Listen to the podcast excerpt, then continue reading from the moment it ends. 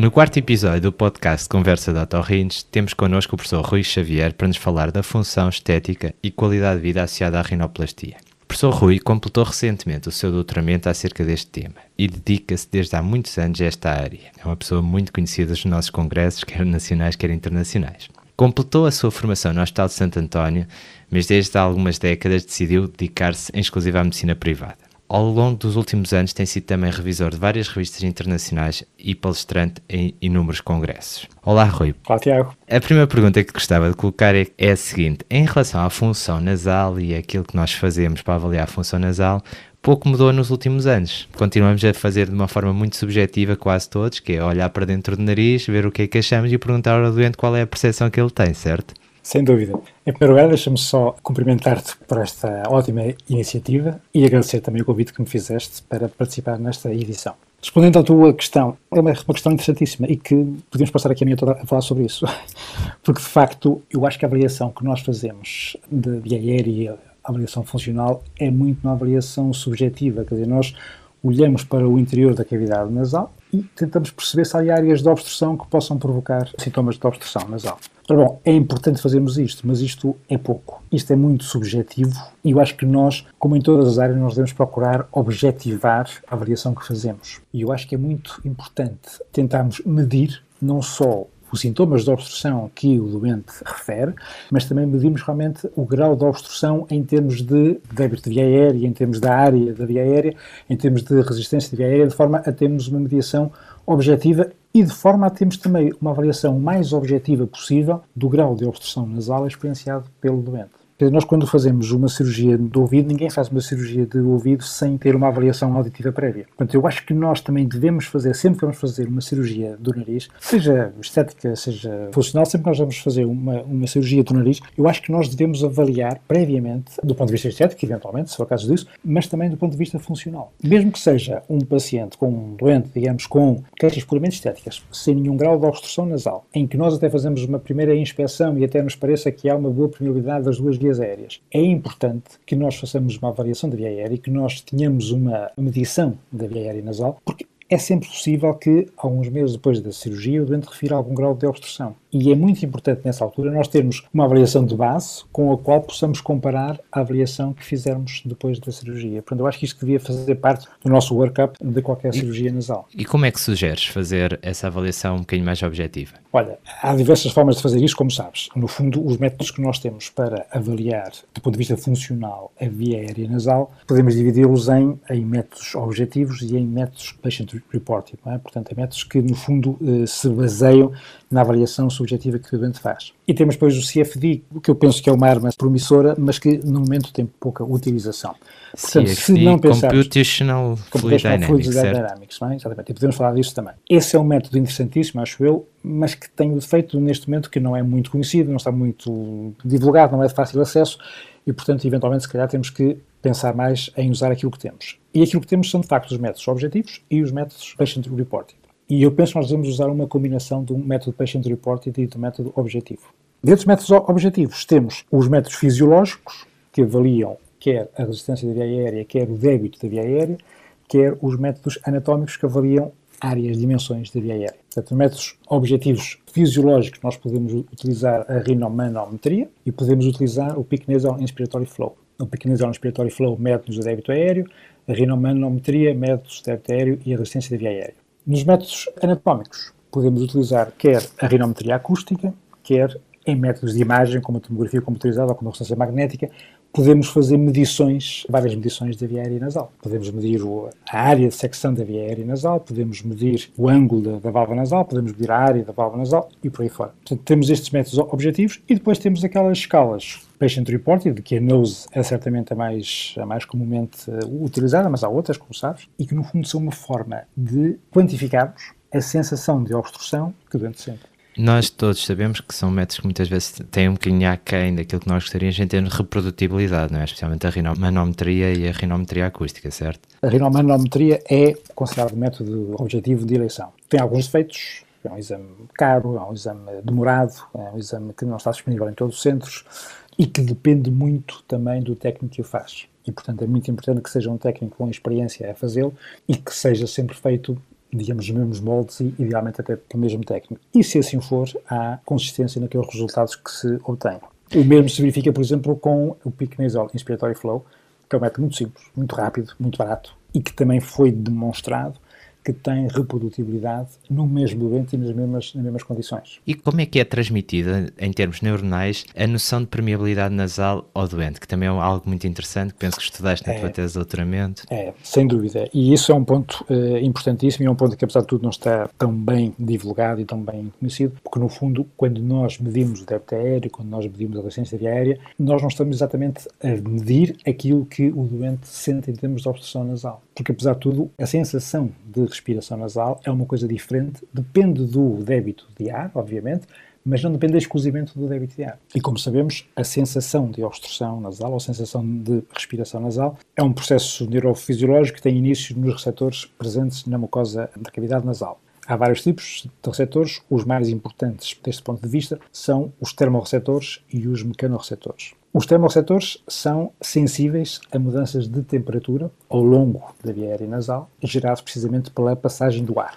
Os uh, mecanorreceptores são sensíveis à pressão que o próprio ar exerce sobre as paredes da cavidade nasal. E quando estes receptores são ativados, eles estão ligados a fibras aferentes do nervo trigêmeo que vão transportar a sensação de respiração nasal para o cérebro. Ou seja, a sensação que o doente tem de boa respiração nasal depende da atividade desses mecanos e desses termorreceptores. E, portanto, aquilo no fundo que nós medimos quando estamos a utilizar, por exemplo, uma escala NOSE, em que pedimos ao doente para, em diversas situações, nos quantificar o grau de obstrução que sente, no fundo nós estamos a, a medir, ou estamos a avaliar a atividade destes mecanos e destes termorreceptores. Sendo que os termorreceptores parecem ser mais, mais importantes do que os mecanorreceptores. Mas, no fundo, aquilo que nós estamos a avaliar quando usamos a escala Special Portier é a atividade dos mecanos e dos termorreceptores. O que, obviamente, para que esses termo e mecanorreceptores sejam ativados, é necessário que haja passagem de ar, mas depende mais do que isso. E é por isso que muitas vezes aquilo que nós avaliamos através de escalas patient reported não se correlaciona com aquilo que nós medimos em termos de resistência de via aérea ou em termos de débito de ar. Provavelmente aí estaríamos com um déficit sensorial ou sensitivo, não? Porque já todos tivemos aqueles, um grupo de doentes que nós não percebemos porque têm a percepção que respiram mal. Exatamente. E é por isso que é importantíssimo quando fazemos a avaliação que tenhamos um método patient reported e um método objetivo. Porque é muito importante distinguir um doente que diz que respira mal e que de facto tem uma escala nose, por exemplo, que nos demonstra uma sensação de obstrução nasal e que de facto tem um débito aéreo nasal baixo, de um doente que sente obstrução nasal e que tem uma escala nose também condizente com isso, mas em que nós medimos o débito aéreo e temos o débito aéreo normal. É muito importante porque, no fundo, aquilo que nós vamos procurar e aquilo que nós vamos depois tratar tem que ser diferente. Se o doente tem um débito aéreo baixo, nós teremos que melhorar esse débito aéreo. Mas se o doente tem sensação de obstrução nasal e tem um débito aéreo normal, então aí nós temos que procurar outras causas para essa sensação de obstrução nasal. Okay. Portanto, é muito importante e é por isso que eu digo que esta avaliação da via aérea nasal, esta avaliação funcional, se não tivermos CFD, deve ser feita pela combinação do método objetivo e do método subjetivo, digamos assim, o método Patient Reported. E assim, de uma forma muito sucinta, o que é o CFD, o, quais são as vantagens em relação aos métodos atualmente existentes?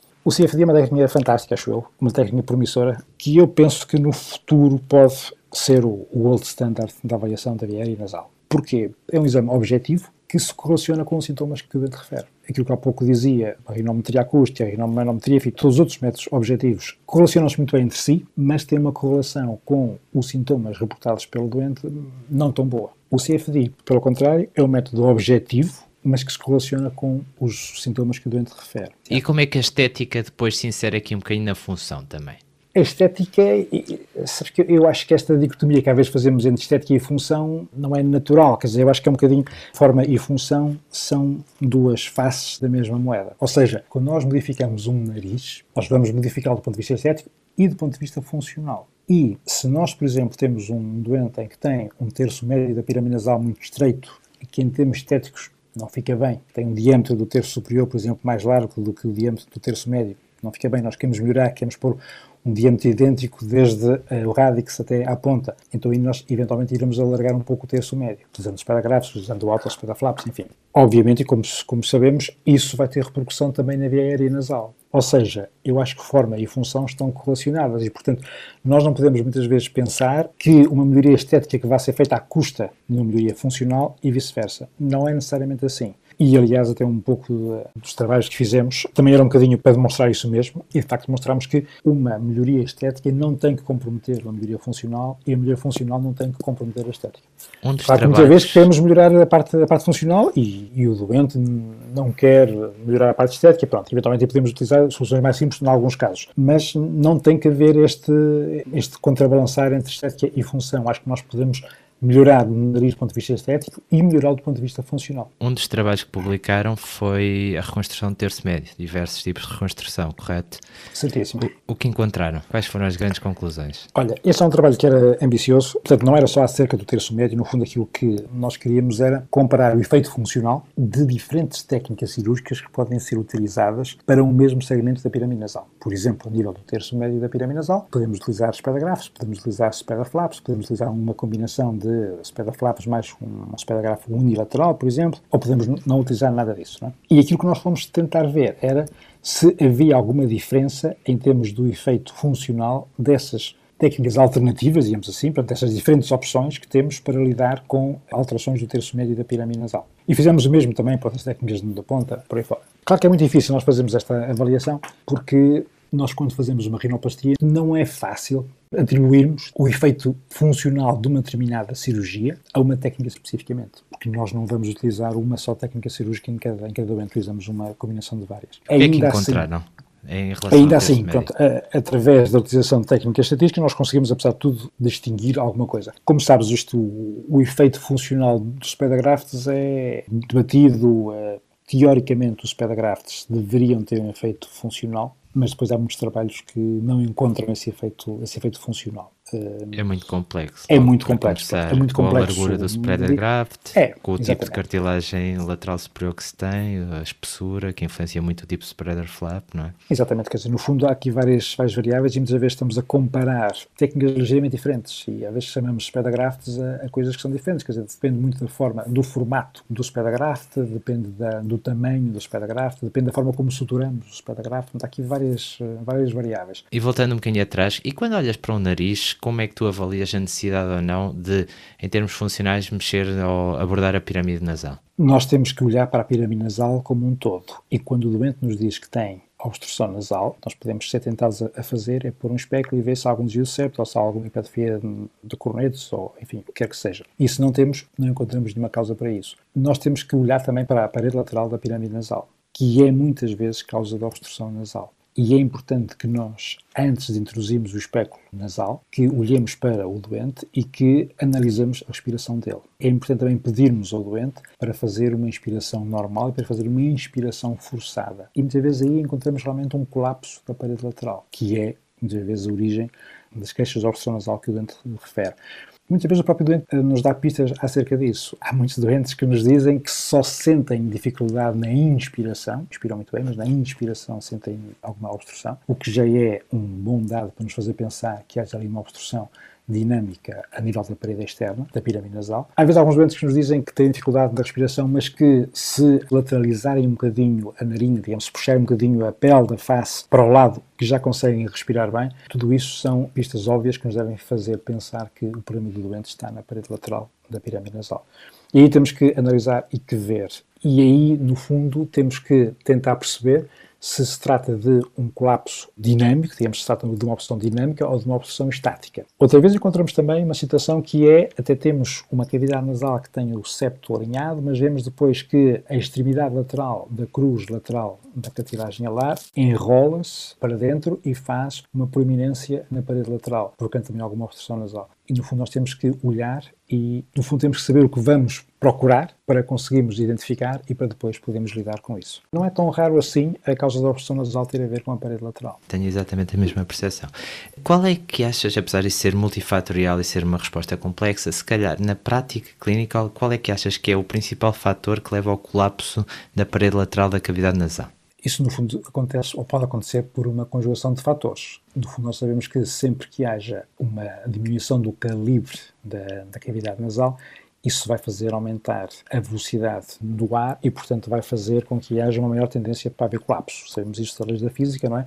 Sempre que há passagem de ar por uma zona mais, mais estreita, a resistência da via aérea aumenta, a pressão exercida vai tender a fazer colapso da parede lateral da pirâmide nasal. E, portanto, se houver um colapso da parede lateral, em que haja concomitantemente uma obstrução por um desvio septo ou por uma hipertrofia dos cornetos, se nós melhorarmos o calibre da via aérea, nós vamos fazer com que haja uma menor resistência da via aérea e, portanto, uma menor tendência para o colapso da parede lateral. E isso são medidas adjuvantes, mas que vão ser importantes também para o tratamento desse doente. Quanto à parede lateral em si, no fundo, tem a ver com a resiliência, digamos, ou a capacidade de a parede lateral conseguir resistir à pressão negativa que é criada durante a inspiração. Portanto, como dizia, quanto mais estreita for a cavidade nasal, mais negativa essa pressão vai ser, portanto maior vai ser a força a que a parede lateral vai estar, vai estar sujeita, mas pode acontecer mesmo com uma via aérea de calibre normal se a parede lateral tiver pouca força, digamos assim. No fundo acaba por ser um balanço entre a resistência da parede lateral e o grau de pressão negativa gerada dentro da cavidade nasal. Na parede lateral, geralmente é porque há falta ou pouca capacidade da cartilagem uh, da cruz lateral ter capacidade para resistir a esse, a esse colapso. E, portanto, quando assim é, nós temos que pensar em reforçar a parede lateral. Por vezes é enxertos, até os próprios ângulos de resting angle, pelo menos, não é? O ângulo que faz a crura lateral com o septo e com a lateral superior, certo? Certíssimo. E a e qualidade lá está, uma vez mais, voltando um bocadinho, um bocadinho atrás, no fundo, como a parte funcional está ligada à parte estética e vice-versa. Porque nós sabemos quando o resting angle não está bem, muitas vezes nós vamos ter doentes com uma ponta bulbosa e se nós melhorarmos o resting angle, nós vamos não só melhorar do ponto de vista estético esses doentes, porque a ponta vai ficar com melhor definição, mas vamos melhorar também do ponto de vista funcional, porque vamos realmente garantir uma melhor, mais força, digamos, para a parede lateral, de forma a impedir que haja colapso da via aérea. É um ganho duplo. É um ganho duplo, exatamente. E em termos de qualidade de vida, o que é que uma coisa está associada à outra? Quais são as grandes conclusões hoje em dia em relação a essa área da, Olha, da parte nasal? Isso foi das coisas que nós investigámos também, porque a mim sempre me fascinou um bocadinho o, o, ganho funcional, digamos, que a rinoplastia pode dar, muitas vezes, às vezes atribui-se um bocadinho à, à cirurgia de rinoplastia uma cirurgia meramente estética, não é, ela tem um componente funcional, como acabámos de falar, mas é também fascinante a sensação de benefício que os doentes submetidos a uma rinoplastia têm. E isso é uma sensação que tu tens certamente também, que é o agradecimento que os doentes muitas vezes nos referem após uma rinoplastia, o grau de satisfação que eles têm e dizerem que melhorou muito a sua qualidade de vida e que passaram a andar muito mais felizes e que em termos de relações pessoais coisas melhoraram, em termos de relações sociais melhoraram, é muitas vezes um evento eh, que muda muitas vezes a vida dos, dos doentes. A mim sempre me fascinou isso, sempre me fascinou quão agradecidos os doentes ficam depois de uma, de uma rinoplastia, muitas vezes mais do que outras cirurgias que nós dizemos talvez cirurgias life-saving e que os doentes, apesar de tudo, não ficam tão agradecidos como os doentes em que se faz uma rinoplastia que tenha sucesso. E, portanto, no fundo, quando comecei a fazer esta, esta investigação, achei que era importante avaliar não só do ponto de vista funcional e do ponto de vista estético os resultados que a rinoplastia tem, mas estudar também os eventuais benefícios em termos de qualidade de vida que a rinoplastia possa dar. Isto, no fundo, acaba por ser um conceito até muito muito atual. Na medicina fala-se muito agora em termos de benefícios de qualidade de vida, não é? E, no fundo, até o ganho que um, um tratamento, seja ele médico, seja ele, seja ele cirúrgico, possa dar, é muitas vezes aferido em termos do ganho de qualidade de vida e, portanto, eu achei que era importante também investigarmos os eventuais benefícios ou as eventuais alterações em termos de qualidade de vida provocadas pela rinoplastia. Portanto, essa foi uma das, uma das vertentes do nosso estudo também. E, apesar de tudo, é uma área ainda relativamente pouco uh, estudada. Há alguns trabalhos que tendem a estudar as alterações da qualidade de vida após a rinoplastia estética, após a rinoplastia funcional, mas não há ainda muita coisa. E, portanto, nós estudámos isso também e concluímos que, de facto, que há um benefício nos índices de qualidade de vida após uma rinoplastia estética estética e após uma rinoplastia funcional. Curiosamente, e nós achámos um bocadinho, até quando começámos a fazer aqui esta, este estudo, achámos que, provavelmente, se nós utilizarmos aquelas escalas de qualidade de vida mais uh, menos simples, que medem itens separadamente, portanto, alguns itens ligados à qualidade de vida somática, alguns itens ligados aos, aos domínios eh, psicológicos, aos domínios uh, sociais, achávamos que, provavelmente, que os domínios somáticos que iriam melhorar mais quando houvesse uma melhoria funcional que uma melhoria dos domínios somáticos estaria mais relacionada com uma melhoria funcional, enquanto que uma melhoria dos domínios sociais e dos domínios psicológicos estaria mais relacionada com uma melhoria estética. Ora bem, não foi isso que nós encontramos. Encontramos que, de facto, quase todos os domínios que melhoraram após cirurgia, não foram todos, mas quase todos, estavam mais relacionados com a melhoria funcional que com a melhoria estética. Mesmo os domínios sociais e os domínios psicológicos estavam relacionados com uma melhoria funcional. E havia, por exemplo, uma correlação muito nítida entre os ganhos na escala NOSE, e os ganhos nas escalas de qualidade de vida. Isso foi um ganho, eh, foi uma, uma análise interessantíssima também.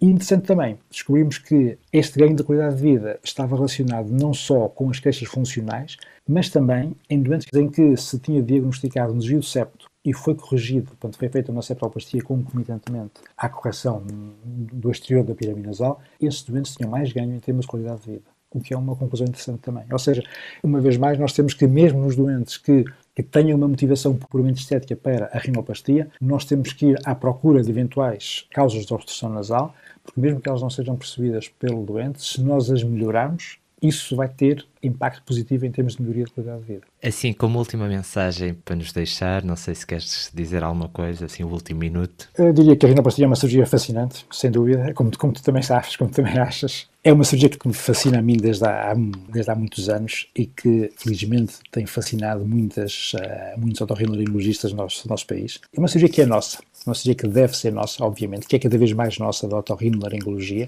aliando este componente estético a este componente funcional e este componente qualidade de vida. É importante que nós conheçamos todas as técnicas que é possível utilizarmos para melhorarmos o nariz do ponto de vista funcional, do ponto de vista estético e do ponto de vista da qualidade de vida, porque isso no fundo vai traduzir-se em melhoria da qualidade de vida. E apraz-me constatar que há realmente neste momento uma geração de otorrinolaringologistas portugueses a fazer muito bem a rinoplastia, ao nível daquilo que melhores fazem em qualquer parte do mundo, e penso que nós temos neste momento uma geração de ouro, digamos assim, da cirurgia plástica facial no nosso país. E é importante que nós tenhamos consciência disso. Neste momento está reunido um conjunto de otorrinolaringologistas de grande valor e que é importante que nós saibamos aproveitar isso também e que saibamos aprender com toda esta, esta geração de ouro da cirurgia plástica facial que nós temos neste momento. Muito obrigado pela ótima entrevista, Rui.